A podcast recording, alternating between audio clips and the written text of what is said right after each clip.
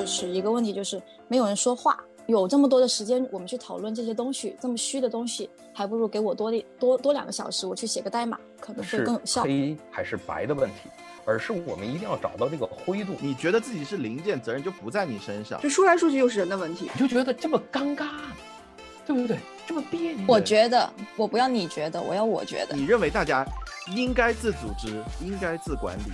他应该参与，都觉得这个东西是自己的一个选择，并且接受自己的选择。我们在以这样的状态去推进事情，才是回顾会议的真正的精髓。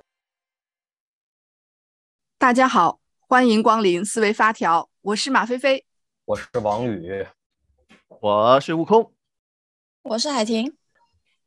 哎，我们今天好像多了一个，多了一个人是吧？我们有四位同学了。海婷今天是我们的新加入的嘉宾，我们来欢迎一下海婷。海婷，自我介绍一下吧。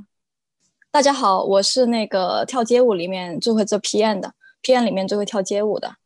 啊，会跳街舞的 PM 海婷今天加入了。那加今天海婷加入我们的这个呃节目呢，是想聊点什么？好像是带着问题来的，对吧？对我有一个问题，就是。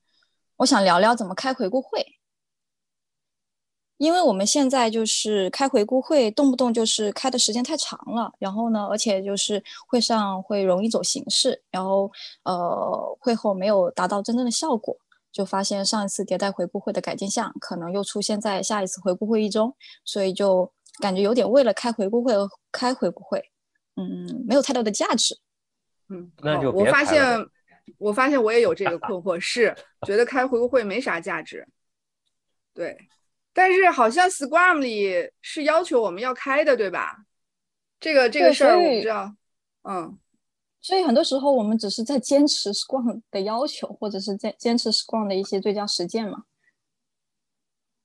嗯，我我我我我说说我的想法吧，就是。其实我发现 Scrum 中它有一个非常呃核心的这个思路是沿用这个代名环的思路，就代名环思路里面，它非常强调你的这个呃这个回顾改进的这一点，就是没有回顾没有办法改进，所以呢回顾会被认为说。就是你，你迭代的话，你光重复的做，只是可能只做了一部分。如果不考虑如何改进的话，这个重复、这个迭代的这个意义就会丧失啊。所以，我我看 Scrum 的话，我觉得 Scrum 它这一点是呃特意安排了这个回顾会的做法。但是事实上呢，我在操作中，我跟海天有非常类似的困惑。就操作中，我们并没有感觉到回顾，至少我没有感觉到回顾会大家能够非常积极的投入的去。形成一些改进项，或者真正的有效的改进项，或也可能是我觉得这个改进项不显现，或者是我觉得改进项和我作为 PM 的时候，我觉得改进的点有偏差啊，这都有可能个人的主观的观点。呃，所以呢，我也觉得说看一下说咱们今天王宇啊、悟空啊两位，你们这个在团队导入的时候，你们觉得这个？看多个团队之间，大家这个改进到底有没有价值？回顾会说到底，我们回顾会到底要不要开？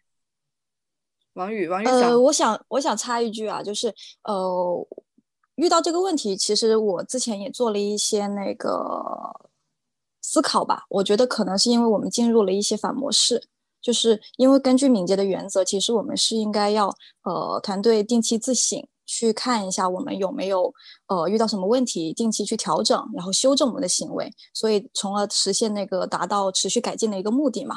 那我们为什么持续改进没有做到？是因为我们其实经常进入了一个反模式，就是比如说我们现在经常遇到的就是一个问题，就是没有人说话。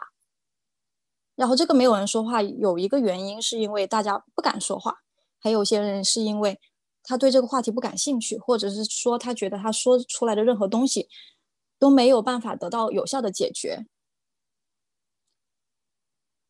还有一些同学可能会认为，或者是说，呃，有这么多的时间，我们去讨论这些东西，这么虚的东西，还不如给我多多多两个小时，我去写个代码，可能会更有效。因为可能我们之前讨论的那些事情，下一次还是会出现，并没有得到真正的解决。起来的话，海婷的话就是刚刚说了四点嘛，就是开会的时候大家不太敢说话，然后或者说是对这样的话题不感兴趣，然后或者说说出来东西最后没有去落地，然后基于不能落地这件事情，开多几次就感觉跟这个狼来了一样嘛，就觉得还不如写代码嘛。我我会感觉这是有几个方面啊，像这个我们可能在学习做回顾会议的时候，我们可能在形式的上面去有一个流程啊，大家提出问题，然后这些问题我们分析分析，大家都。畅所欲言，聊一聊啊！大家随便去发言，这里是安全的，你们就聊吧。然后我们就会形成一些方案。结果不知不觉，我们的回顾会议可能开了两三个小时，而且因为大家的这个视角不同，然后或者说提出来的这样的一个问题，又又因为这个能不能落地，能不能解决，谁去负责这件事情，有的时候是。呃，不太想不太想跟进嘛，或者说指了一个人跟进，但这个问题可能更复杂，最后落不了地，解决不了，所以逐渐的就对这一个会议它产生了一些不信任的一些感觉。所以像我们前面再去聊的时候，就是说是不是因为回顾会议它最后嗯没有达成它的一些使命的一些目标，所以渐渐的我们对它产生了一些不信任的一些感觉。那么。今天再讲的话，可能会有两个方面，一个是我们究竟要不要开回顾会议，第二个是不是因为我们的回顾会议没有按照正确的方式，或者把它所谓的开好了，所以我们才不开回顾会议。哎，我觉得这两个话题也想和大家去聊聊。呃，听听王宇，就是说，首先的话，该开不开这个回顾会议啊？也就是说，嗯，在整个的，就是 IT 和敏捷，包括精益的这个圈子里边，对于项目管理，对于这种。研发的管理的话，回顾会议的这种高度，这一个事件的高度是非常高的。国外有人说，当然了，我我也是持这样的观点，也就是说，只唯一的一个敏捷类的实践，呃，再往前推进的话，那如果你选一个的话，那有可能的话就会选回顾会议。所以这个实践的话的江湖地位可以说是非常的高的。这个毋庸置疑。为什么？你会发现，如果回顾会议的开的高效之后，所有的后期的那些时间，不管是站会也好，看板也好，或者是结对编程，甚至是持续集成，它都会自然而然的浮现出来的。那这个东西是关键。那现在的话，我们再回到这个东西该不开开的问题，那。我觉得真正的问题并不是在于这个回顾会议该不该开，而是这个团队谁拥有，或者是谁谁谁他他他负责什么，他这帮人他关注什么，就等于是整个一个团队的话，你你看是一般是谁最最痛苦？一般是项目经理最痛苦，或者是 PO 或者是产产品负责人最痛苦，对吧？因为他们感觉的话是拥有这个方向，所有的剩下的人的话，大家都是。听安排的，对，听安排的。那这种状态的话，这个东西我觉得是跟中国甚至这种亚洲的这种儒家的体系是有关系的。因为我们从来的话都没有说 OK，我们每一个人拥有更大的东西，从来就是是我们听少少数的领导的发话的。那这种趋势也使得我们。就是愿意去改进，愿意去优化，愿意去主动参与到这样的治理过程中的这种倾向就少一些。但是它我们这种模式的话，不代表我们不可以改变一种形态去运行回顾会议。我认为啊，那其实的话，我们也还可以去往前推进的，但是一定要考虑中国国情。也就是你让这一堆外包的同事，对吧？这一堆就觉得成天的话压在他们身上要做事儿的这帮人，他看见的只有做事儿，团队的更加的优化，他跟他们没关系。你饶了他们吧。怎么样？我刚才这个观点。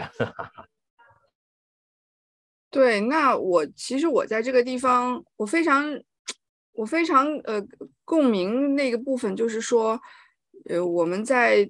团队里面有的时候受限于实际的客观条件啊，比如说人员的他有多想要把事儿做成，还是说他只是过来打份工啊？这个是个人的投入度的问题。嗯，但是另外一方面，我又觉得书本知识来看，这回顾会它肯定是有好处的，所以这里很矛盾。就是这里我觉得最对我来说最最矛盾的点在于说。我们讨论来讨论去，又会回到一个敏捷 Scrum 包也好，就讲到一个最根本的问题，就是人的问题。就说来说去又是人的问题。那怎么是人的问题？就是说，这个人对这件事情到他到底共不共鸣，有没有呃认这个认知，然后他有没有他的内在的驱动力，对吧？如果没有这个东西，我们好多行为都是失效的。但是另外一方面呢，我又比较反感说我们去纠去把这些问题归咎于人。为什么？因为一旦我们归咎于人，你就会发现人的人员的人才的选择、激励、教教练式的培养、成长，它是个长周期的事情。那我们做。做项目管理也好，做一些事务的跟进驱动也好，这个长线有多大情况下我们能做长线呢？我们在团队里面做 Scrum Master，这个人员的长线真的是你培养的目标吗？呃，就是你的这个 Scrum Master 的工作目标吗？可能都不是哦。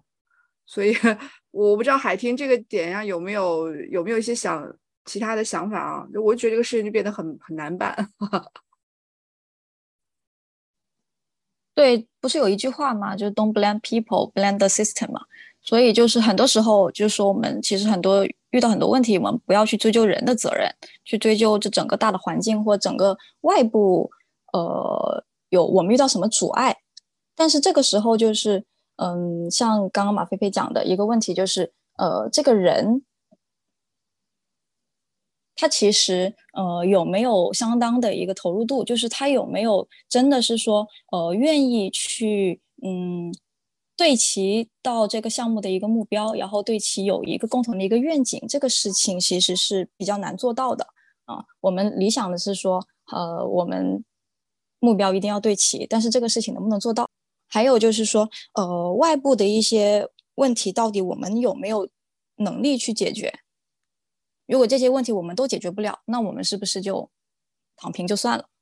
咱们一件一件事儿说，好吧？也就是说，嗯，先说主动性和积极性的事儿，好吧？先说这种结构性问题，好吧？这种，呃，咱们就直接说怎么办了啊？也就是作为回顾会议的话，不要全员去召开回顾会议。对，这是我的经验，我指导无数的团队的一个经验。也就是说，我们真正的话去承担、愿意推进团队改进的呃这种责任感的人的话是非常少的。那你把这些人聚集起来，去去推进或者是讨论事情，那这样的话其实是更有效率的。嗯，这是第一点。哎，那我有一个问题就是，你说吧。我我我能问个问题吗？就是呃，刚刚说不要全部全员召开嘛，那这个是不是就有一点就是呃，变成了我们自己选代表？自己选代表的话，就有点像是呃，这些代表代表了全员的意志，有点像少数服从多数的一个一个感觉。但敏捷或者是说回顾会，我们不是要求是说尽量达成一致嘛？如果出现不同意见，我们去表达一些观点呐。通过说服，然后让大家全部达成一致。哈哈哈哈这个你是被被哪些理论洗脑了？就是说，所以少数服从多数，这个是可以的，是吗？是是不是 Scrum 的那个指导原则里面讲，这个开回顾会议的参与人数，参与人是要 team member，所以就是 team member 集体参加，然后 听大家意见。我反正最近我嗯。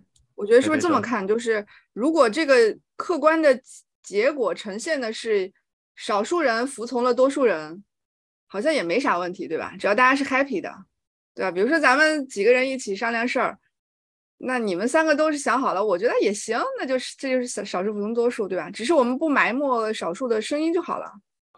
对，呃，有几个东西要注意啊。第一个注意的话是要收集所有人的意见的。也就是说，我们少数人开会，不代表我们提前不收集大家的意见反馈。我们发出一个问卷，问问大家有什么不爽的东西。那这是第一个关键。第二点的话是什么呢？我们要推进少数人的这样的一个呃呃呃讨论的时候，是需要去问其他人是不是也愿意去参加这个过程，对吧？那如果大家有愿意参加这个过程的话，他们可以参加的。对吧？那这是第二个关键点。第三个关键点，这个东西，这些人的话不是选举出来的。其实一个团队能 hold 住事儿的人的话，就这么多，就这么多。一个十几个人的团队的话，三四个打头了，就是我们手指头都能掰得过来这几个人。那就让这几个人往上冲嘛，对吧？他已经是名义上和实际上的团队的一个驱动者了，就得是很多团队的话，基本上会有三种角色。第一个角色是小工，第二个角色的话叫大工，第三个的话叫大师。那对于我们开这种回顾会的话，小工让他让他跟着大家走就行了嘛？你说让他干啥呢？收集他的意见，然后小范围达成一致，然后最后的话大在一起的话，在一个站会上。或者是在一个快速的回顾会上，把我们达成的共识、小范围的共识跟大家说一下，看看大家有什么意见。那这样的话，不就往前推动了吗？对吧？那这个事儿的话，我们并不是说 OK 是黑还是白的问题，而是我们一定要找到这个灰度。我们的终极目标，真正自组织团队的终极目标，是让所有的团队成员的话，达到进入这个领导力团队之中，去作为团队的核心分子去思考与讨论。但这个。过程的话，这个是远远的未来。我们就一般的团队，从就是我指导的团队的话，百分之九十九点九九九的都没有达到这种状态。怎么样？回答了你的问题了，海婷？回答了我的问题，但是他们并不一定想被判断为小工呀。咱别说这个小工大工的概念嘛，就直接说我们叫领导力推进小组不就行了吗？就像我们在指导团队的话，不就是敏捷试点对吧？推进小组，咱不都是这样嘛，对吧？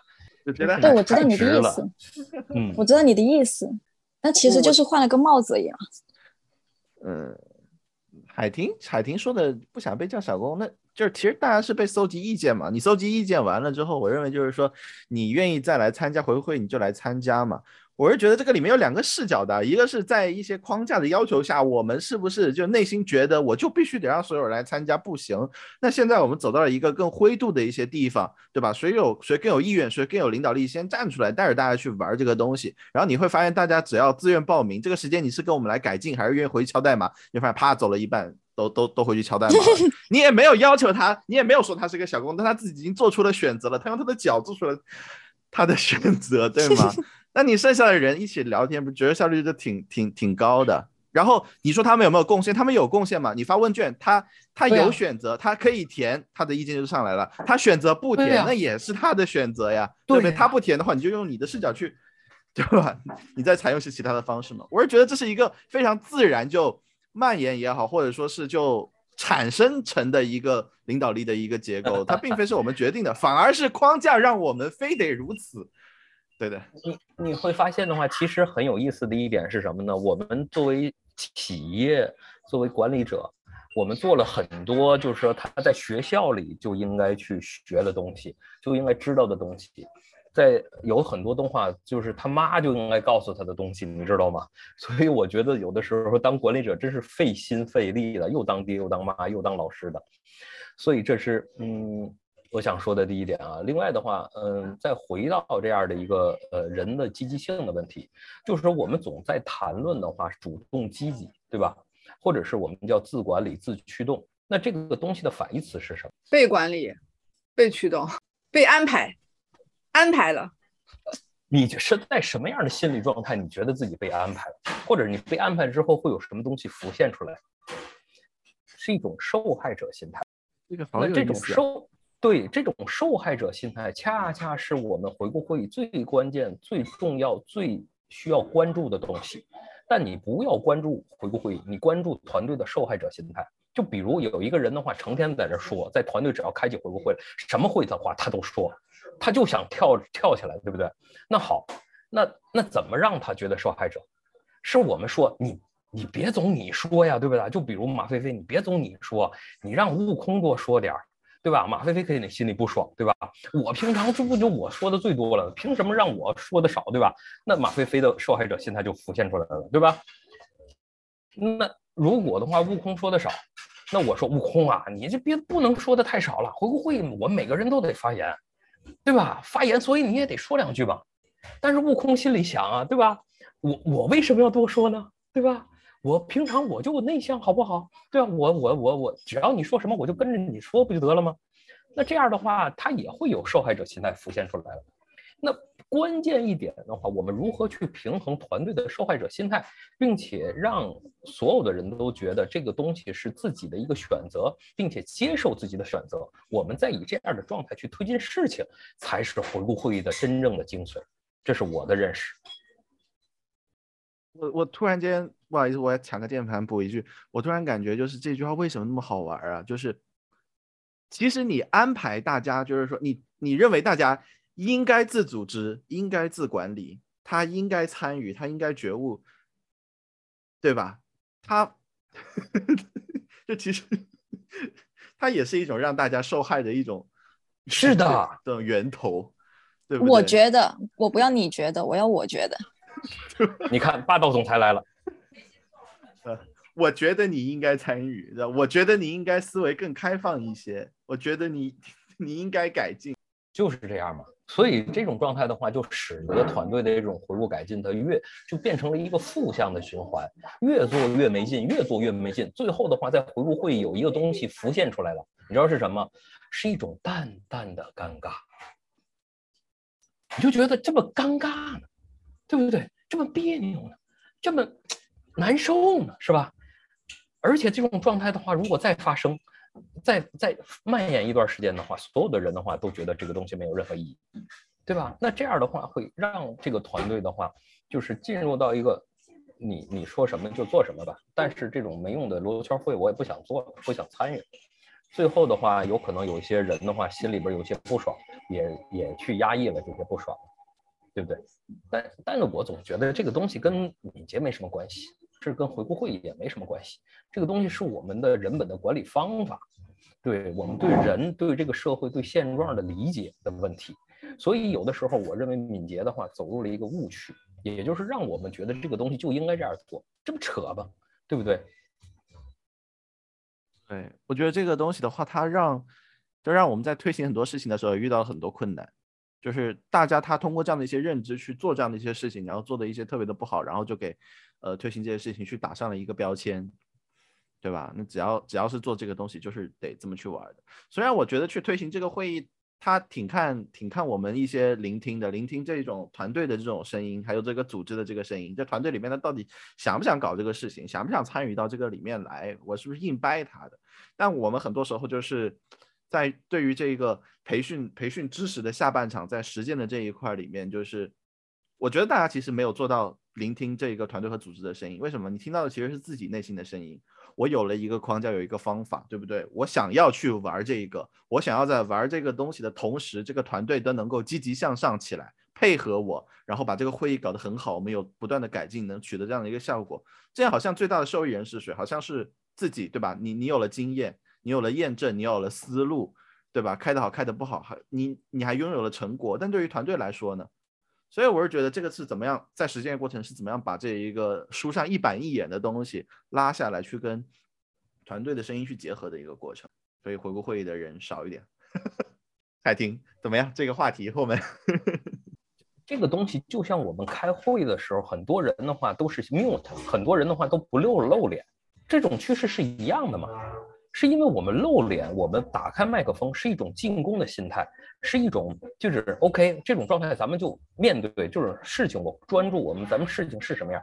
当一旦的话你 mute，一旦你就是不露脸，对吧？大部分开会所有的人的话一片黑，对吧？这不就是这样吗？要说点起名字的时候，哎，人在呢，人在呢，人在呢。就是这种进攻的心态，就跟我们在会议上的话，去不露脸，去不打开我们的语音是一样的。因为你有一个默认的一个选择的话，就是我可以，对吧？我可以就是不以某些东西为主嘛。这种投入度和和专注度也不一样，这是态度。对，就等于是。就像一个会议上，默认三个人开摄像头，或者是四个人开摄像头，对吧？有几个人没开，那这个会议的话，其实就是被这几个开摄像头的话也领着的嘛。负责任也就这几个人负责任嘛。那这几个开摄像头的话，你看有几个开麦的，对吧？那开麦的话更少了，对吧？那不就是这意思吗？对吧？大部分人其实都不愿意去这种，就愿意跟着跑，我们接受就得了。那我们的这个对，来这个王宇三也说了，我们这个开会要开摄像头，也开麦啊，大家可以彼此看清楚自己大家的这些想法。其实，在我觉得在线下开会也是一样的，就是你都不表达这个声音了，对方也不能更好的去捕捉嘛。你想去跟随这个团队去做一些事情，你要做出你的一个态度和一个响应。哎，这个突然多说一点，就是我们上次开车，这个王宇桑就说，你要变道，你就得提前打这个转向灯，这样子别人才能知道你。你什你有什么意图，对不对？但我们很多时候用这种防守性的意图，就是我我不说话，我想用我不说话，或者说是我的这种抗拒来表达我的思维。其实你让别人去悟你的意思是很难的，你别别人没有你这个视角。我就觉得大家人和人的这种现在目前复杂的这种沟通关系已经非常复杂了，多给这一个 别人想要去支持大家的人多一点这种视角和信息。对的，呃，我觉得其实就是像 好，我。我我是觉得像这个话题，其实我们已经聊了有也也有有一段是个时间了。我在想，就是说我们是不是再往下去，可以把这个盒子再打得再深一些？那例如说，假如说我们这个回会能开的一个情况之下，那我们这个是以这种务实为主题呢，还是无务实为主题呢？还是怎么样才能把这个回会如果要开，怎么样才能开得更好？会不会有些东西就是开了之后发现自己 就是力所不能及？对吧？什么组织结构的问题，我可能也解决不了，或者说这个东西在我专业范畴之外，或者是说我就想提出问题，我不想负责 解决，对吧？就还是很多种细节的东西。对我，我我专门针对回顾会议的话，其实是有培训和工作坊的。我在很多企业的话都去讲过这个事儿，也就是说，就是对很多情况其实都有一些思路和解决方法的。就比如说对于一些不好解决的问题。那其实关键一点的话是什么呢？你会发现这些不好解决的问题，就如同你身上的一个疼痛的地方，就比如一个脚，比如大大脚趾，你总疼痛，对吧？那你疼痛的疼痛的话，你渐渐的话就不再使用大脚趾了，因为它总疼。但是这样不使用大脚趾的这个过程的话，你会渐渐的忽略到你还有一个疼痛的脚趾。那我所需要做的话，就是让这个团队使劲的疼。疼得滋儿哇乱叫，那这样的话，这些问题才可能得到解决。就就比如，对，就比如的话，你觉得有些东西不好推进，那好，那我的一个手段，直接把这些东西贴在看板上，每天的话，就是站会结束之后，大家所有的人齐声去念一段，比如依赖系统不靠谱，鞠躬。我觉得这个地方。你王宇想一边讲啊，我一边有一个强烈的一个 困惑啊。这困惑是这样的，就是我我们都都知道，王宇你是做这个咨询顾问的，就是说我我在假设你刚才讲那个分享这些经验的时候，你你更多的时候，你恰恰是你站在乙方的立场上。你都可以说我哎，我把这个甲方这个我我要照顾的这些团队他的痛点给表达出来啊。然后我自己的工作经验，我相信海天也是，我们的大多数工作经验是说我们带自己的团队，我们带自己的团队，我们有有的时候我都觉得，哎呀，这个回顾会好像，我有的时候都觉得我到底是给谁开啊？我是给我们共同的老板开呢，还是给我自己开呢？还是给团队开呢？就是我。我我如果我知道我为了谁做，我会更知道我该干些什么。我觉得有的时候，我觉得作为我所谓的 Scrum Master，我自己我都不知道我我在为谁干这件事啊。那你说我竟然困扰这个问题的话，你为什么要做这个事儿呢？是谁逼你做事儿了吗？对，我觉得完完全全这是个问题。做这个事儿，但事实上，我想要问的就是说，呃，我们还是就是回归到这个教科书的方法来看啊，就是说，呃。在这些知识体系里面所主张的这个回顾会，回顾会的主持人他是什么角色？说回顾会主持人是不是应该更多是一个教练的角色，是一个顾问的角色？然后回顾会的对象是组织，对吗？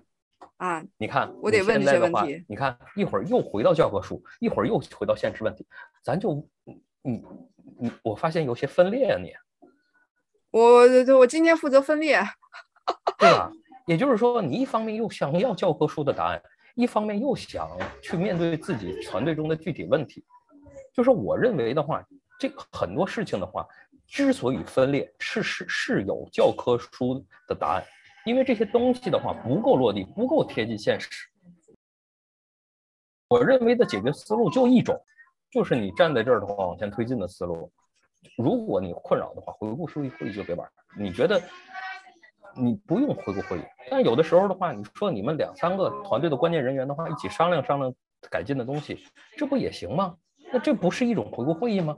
在实现回顾会议的目的啊，对吧？不用。那我反过来，我反过来这么问吧，就是说，如果我们。认为回顾会是一个好的手段啊，包括咱们前面讲了，说我们可以用一些机制来收集问卷呀、选代表呀，来提高它的效率，提高它的这个呃这个效用。那么，如果我们认为这些手段的在这些手段的支撑下，回顾会会是个好的一个手段的话，那么什么情况下我该使用回顾会？就是你知道吗？我我内心深处，我我我今天分裂啊！我内心深处我是还是想要用这些手段的，只是我觉我还是认为说我自己没用好。那么我就假设我自己没用好，那什么情况下我该使用？比如说我我认同王宇刚才讲的，说有一些事情我们核心成员或者部分成员商量也是可以做的。那么在这些基础之上，什么情况下我应该做回顾回顾会会更好一点？这种形式，哎，比如说我就必须要采用回顾会了。如果想我给的一个反馈的话，那我的建议就是你别运行回顾会。你为什么要纠结这个东西呢？也就是说，你纠结这个东西，反而会走到这个东西的误区，好不好？这也就是我为什么的话非常讨。行，就是说，如果我们还不明白我们为什么要开，或者我们玩不转，那我们是不是应该还是对这事儿保持一个谨慎的？谨慎的一个，换换句话说，我我是不是可以这样理解？换句话说，不管不管有什么知识框架和体系和方法论，我们在实工作的实务中要采取你自己能够认为有效的手段去进行管理。其实这个才是我们，就是我们走到就讨话题讨论到现在所要得到的一个一个共识。是的。对的，对的，我觉得这是我们，我觉得你说的一个非常关键的点，也就是我们一定考虑到上下文，去采用一个非常合适的手段去介入，这是一。另外，我想说敏捷，那好，我现在去问海婷，对吧？就说你说什么是敏捷？你给我讲明白。那敏捷的目标是什么？是吧？敏捷的目标是什么？对呀，快速得到反馈。然后改进，持续改进。好，这个大部分的人的话，可能都会这么去解答啊。但我我一般的话，会把这个东西再次浓缩成什么呢？我们的敏捷从行为的角度是快速的适应和反馈，根据价值的取向进行调整。就比如我想吃到一个香蕉，这个香蕉不停的变来变去，所以我得追着香蕉跑，对吧？那这就是从行为角度的一个改变和变化调整。那之所以的行为的话是有这样的变化，就得需要我们的头脑更加的积极主动的思考。因为你没有积极主动的思考的话，你就无法去驱动你的行为，实现更加的灵活的、敏捷的反馈的和调整。大家跟上我这个观点了吗？那如果说是主动积极的思考，那回顾会议的话，或者是我们回顾的意识、责任感的话的。传播就是我们更加积极主动的去承担起责任的一种比较重要的手段。那比如说，原来团队的话，只有一个人的话，成天的担心或者是团队的情况，那由一个人能不能变成两个人？由两个人变成三个人？由三个人变成四个人？去考虑团队的未来，考虑团队的价值，考虑团队的协作。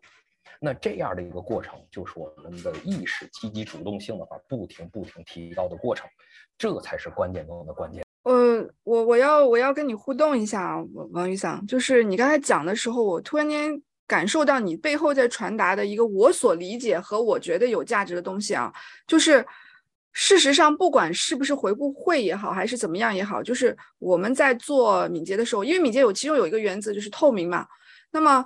呃，为什么嘛？为什么透明是一个价值价值点或者是原则？是因为。我们是需要唤起所有人，这共同的去朝着同一个目标，包括共同的去呃出出谋划策，也贡献自己的能力的，包括唤起大家内在的驱动力的。那这个驱动力的唤醒，你是很难通过说教去达成，你可能要通过更多的把事实的现状、痛苦、困难点，呃，我们的共鸣都要都要拿出来。那么我们作为呃 Scrum Master 也好，作为管理者也好，我应该去营造这种透明的机制。那么我回过头来再来看的话，我现在再让我看。Scrum 的话，Scrum 就讲回顾会它的这个形式上的这个多角色的这种协同的模式，它背后的意图是一个透明的一个一个一个价值的体现，所以我们应该越过我我听到的啊，我我我的感受是我要越过这个形式，我要去做这个透明，我去做背后那个东西，所以所以可能我们要考虑是，呃。干系人，比如说架构问题，我们怎么去透明，是吧？这个缺陷怎么透明？协作模式怎么透明？需求文档怎么透明？我们这可能要找到相关的呃，相关的干系人去做这件事情。我我突然间对这个事儿啊有一个很新的理解啊。我们简单来说，比如我再拿海婷，因为。举例子，因为海婷的话刚到咱们节目做做客嘛，就比如海婷，你在一个屋子里，这屋子里突然的角落里冒起来非常严重的烟，就是肯定是要出事儿。那你会选择什么？烟头踩灭？不是烟头，是一个冒很大的烟。哦，冒很大的烟。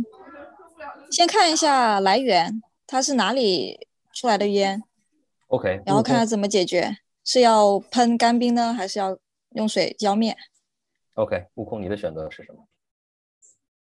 有有有烟就先先跑起来嘛。你看他就跑了。那马飞飞不是我，我不是我不是说跑，我不是说离开这个地方。我的意思是说，就是怎么跑？有的有的时候，你你脑海里面其实你判断不出问题的来源是什么，跑到近处去看一看嘛。然后就是好，他就跑到去近处看一下。行，好，马飞飞。我应该找一个。找一个屋子里看上去比较聪明的人，跟他商量一下。哎，有烟，看一下。是的，可以看。看怎么了？哎，你会发现的话，其实关键的任何就是你们三个人的话都会有改变，对不对？那我们再详细的去揪一下这个改变的来源是什么？改变的来源其实是你们认为什么紧迫？有危机感，出事了呀！对的，对的，就这人是海婷认为的话有危机感，赶快过去看一下，或者是什么，对吧？马飞飞的话认为的紧迫感的话，还得我得找专家，对不对？那不同的人的话，会因为看到相似的东西，会产生不同的行动。这个行动的之前就是紧迫感，那紧迫感就是看见。那这种透明的目的，其实就是让我们产生更大的组织意识、个人意识的一种前提条件。呃，所以的话，我指导团队的话，我们会要求高阶看板嘛。那这种看见的话，你会发现，当集体看见的时候，它就会形成一种集体的意识。OK，那所以说回顾会议只不过是需要就是强化这种看到，去产生一种紧迫感。但是关键的一点的话，很多的人的责任没在这个人身上，就是很多人的话只是一个零件而已。你让他是有什么责任呢？看见太多的话，跟他毛关系没有，你知道吗？行，我觉得马飞飞可能有话要说。对我，我，我，我，我意识到你刚才说的那个故事，你是不是说我们，哎，我们教练们应该就去点那个火就好了，把那个烟，把那个烟给呼扇起来。然后大家再来看一下，大家会做些什么？当然，这个呃，这个有点这个戏谑的说法了。严格意义上来讲，我们要做的是把这个真正的危机的部分，或者是需要改进的东西展示出来。这个东西它可能像一一一股浓烟一样，会引起大家的不适。然后换句话说，我们不要更多的是自己亲自去找这个解决问题的一个方法，是吧？然后另外一点就是我我感觉到说。呃，我感觉到我之前的工作模式中有一点我是忽视了，就是因为我自己对于研发软件、研发协作非常有兴趣，所以我非常喜欢跟别人讲这个来龙去脉，所有东西。我觉得透明就是所有人知道所有的事情。我到此刻啊，刚才你讲那王宇讲那话之前，我此刻我都认为是所有人知道所有的事情叫透明，但是我突然间发现这是个笨办法。有更聪明的办法，就刚王宇王宇，你刚才讲了一点，让我意识到说，我们应该还是要有所选择的。毕竟不是所有人在乎所有的事情。那架构师就更多的在乎架构嘛，那测试肯定更多在乎他的测试的东西嘛。那我们还是要有所筛选、有所选择的，把适当的信息放在适当的人面前。然后，这也就是为什么开篇我们一开篇我们就讲，我们说不用所有人参与，对吗？不用所有人参与，因为关注的人就要关注他该关注的事情。这个这个透明，它也是有有方法的，有思路的，有技巧的去透明。对我，我这一点我还真的是今天突然间觉得有好大的收获。因为人的认知是去，它有限制的，你知道吗？他人的话看到他不理解的东西的话，他会崩溃，你知道吗？所以我们就往前多走半步就是了嘛，让他们看到，比如他们觉得看到烟合适，那么我们就放点烟，对不对？他们觉得看到火合适，我们就放点火嘛，对吧？这个就转变嘛。我我我我我也是想就着二位的这个话，我最近还在跟团队去讨论一个问题，就是就正好有这种外包的这种情景，然后听他们讨论是什么，就是他会觉得就是我就是我就是外包，你为什么非得来找我呢？你又没给我那么多钱，你还要我承担这么多的责任，那觉得你有病，这只是管理者什么什么情况啊？就是我在这个里面，我就一个很核心的观点，就是我觉得。责任这件事情是对等的。回顾会议，或者说是你要去做做出一些改变，这件事情它作为一个更更怎么说呢？更需要承担更大的责任和更多更大义务的同时，这个人他有没有资格进入到这个过程之中去承担这个责任？他这个东西得对等的。你觉得自己是零件，责任就不在你身上，对吧？我们有一些方法让你看到这些责任，然后你看到了烟还是看到了火，你会对它进行响应，对吧？你看到烟你不响应，但是有的人会响应了。这个时候你得到了什么呢？你你跟有有危机意识的人就产生了这种同盟关系，对吧？你会有更多人出来，这就是像王宇桑说的一个人、两个人、三个人的这个事儿嘛。那再往下看到火了，他跑不跑？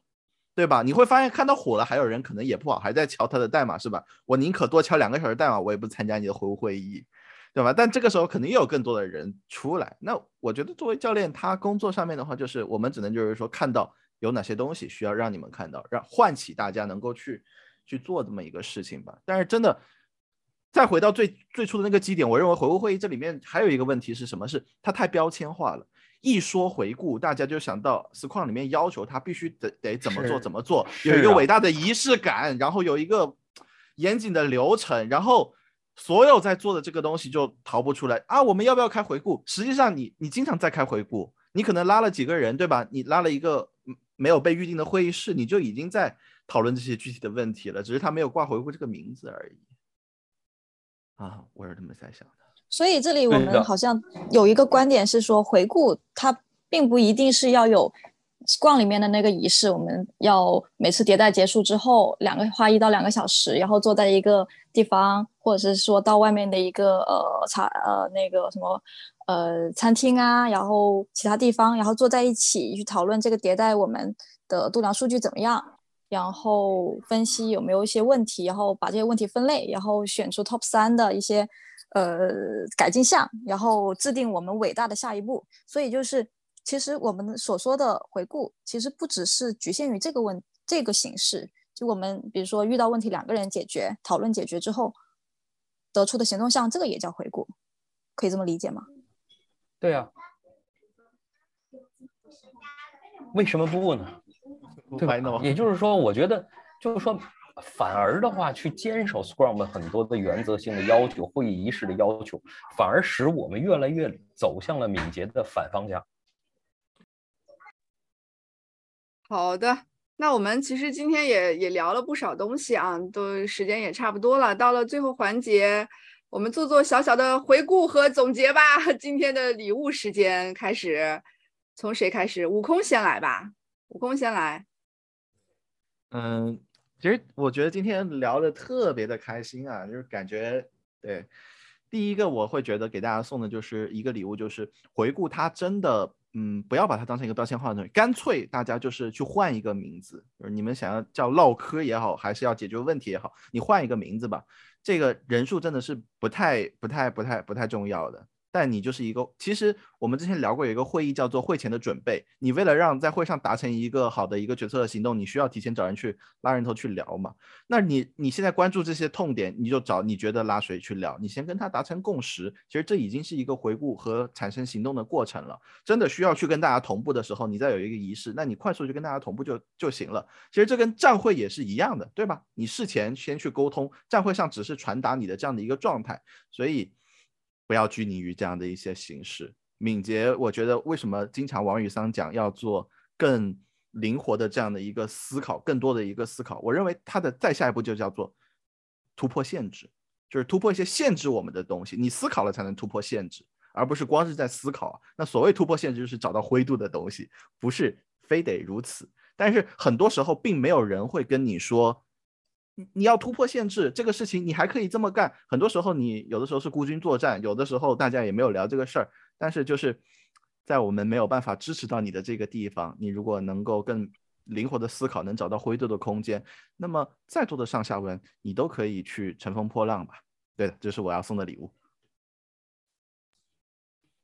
行，我这送的礼物是这样的。我之前的话运行了一百多个人的团队，然后做回顾会议的话，你知道怎么做的吗？我就把几个这些，因为有小团队的嘛，小团队的负责人，我给他抓过来了，然后我就在一个桌子上，就是一个小会议室，一个开放性的会议室的话，我就问他一个这几个人，我问他了一个问题，问的是什么呢？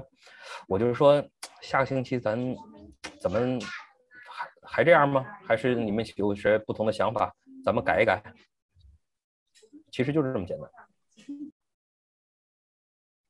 那我接下来我吧，最后是海婷啊，我我也是，我觉得刚才悟空讲也讲到了一个灰度的东西，让我一下子有一个理解，就是在今天我们这个我们的这个节目开始前，我对于回顾会是抱着比较消极和否定的态度的，但是我今天聊完之后，我会倾向于。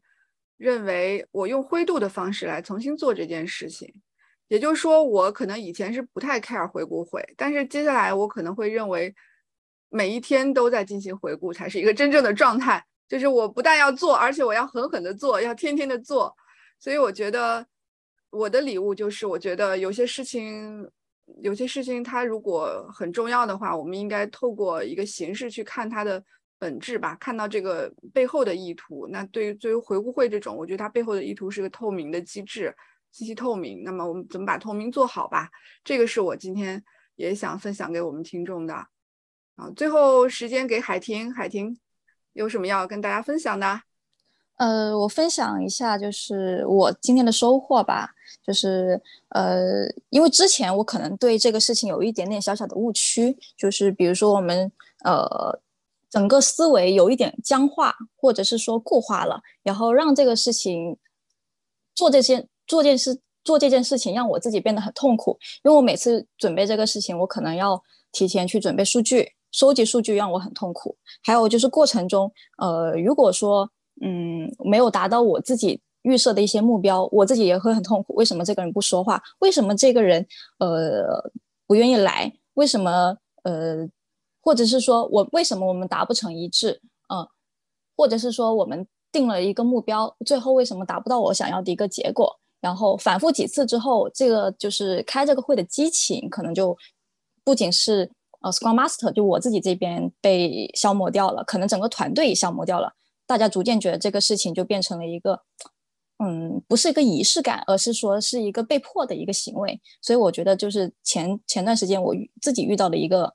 嗯，瓶颈或者我自己陷入的一个误区，所以我觉得今天得到了一个呃新的一个视角吧，就是像那个悟空讲的，就是回顾我们其实可以不用把所有的问题等到回顾会才去开，其实我们每天都可以去开。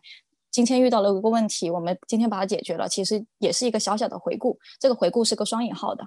对我觉得这今天这个是我最大的一个收获吧。嗯对我，我突然想最后再说一句啊，就是海婷的话，你不要认为自己是斯格马斯格拉姆马斯塔，你是一个传播意识的病毒。好，因为病毒的那个传播速度更快，是吗？对的。所以，病毒这个词不好听。不，我但是挺挺形象的。因因为病毒很有进攻性，我就要活下去。嗯嗯，行。原原子性的病毒，对原子性病毒。好，那今天就这样。好，今天就时间就差不多了，到这里啦。好，欢迎大家，欢迎大家。赞一键，没错，一键三连。好，好。好好，谢谢。终于回到节目了，拜。拜，拜。拜。